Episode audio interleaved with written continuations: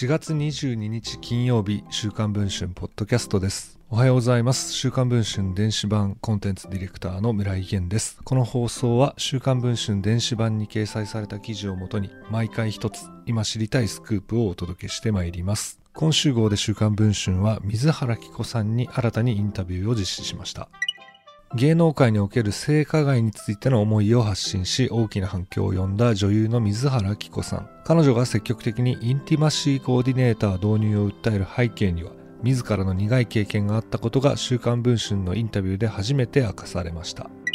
水原さんは昨年4月からネットフリックスで配信されている彼女に主演しています。同作品をプロデュースしたのが梅川春夫氏でした。梅川氏はそのシオン監督の愛のむき出しや秘密などの作品に携わった有名プロデューサーです。しかし梅川氏は女優たちに性的な要求を行い、時には局部の写真を送るよう強要していたとの被害女性の告発を週刊文春は報じていました。その梅川氏がプロデューサーを務めた彼女ですが、水原さんが演じる同性愛者の長沢レイと、夫から壮絶な DV を受けている篠田七重の愛憎と逃避行を描くロードムービーです。性的描写が多く含まれています。そこで導入されたのがインティマシーコーディネーターでした。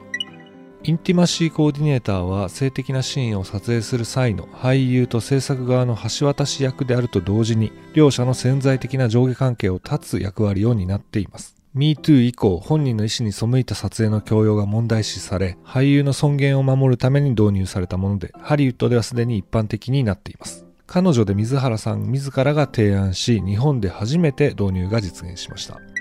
今回インタビューで初めて明かされたのは水原さんが導入に向けて動き出すきっかけとなった梅川氏のある行動でした水原さんによると撮影に入る前の食事会で梅川氏が他の出演女優の太ももに触れているのを目撃したといいますセクハラのような行為を目の当たりにし、この人は危険だと思ったと水原さんは語っています。以前から日本にもインティマシーコーディネーターを導入すべきという思いが頭の片隅にあったという水原さん。この食事会の後、すぐにネットフリックス側に提案をしたといいます。すると後日、梅川氏から僕は下請け会社じゃない、直接やり取りをするのはやめてくださいとのメールが送られてきたといいます。しかし、水原さんの願いは制作側に受け入れられ、インティマシーコーディネーターの浅田千穂氏が彼女の撮影現場に入ることになりました。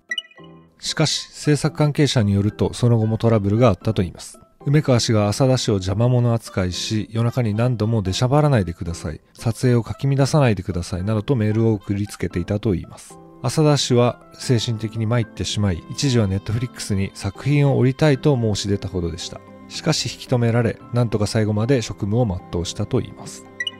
週刊文春は梅川氏に質問状を送付しましたが、回答はありませんでした。現在配信中の週刊文春の電子版では、撮影が始まってから突然、水原さんにアンダーヘアの露出を要求しだした梅川氏とのやり取りの詳細や、水原さんから若手女優へのメッセージなどを報じています。電子版の記事の方もぜひチェックをしていただければと思います。それでは本日の週刊文春ポッドキャストこちらで終わりたいと思います。また来週の放送をお聞きいただければ幸いです。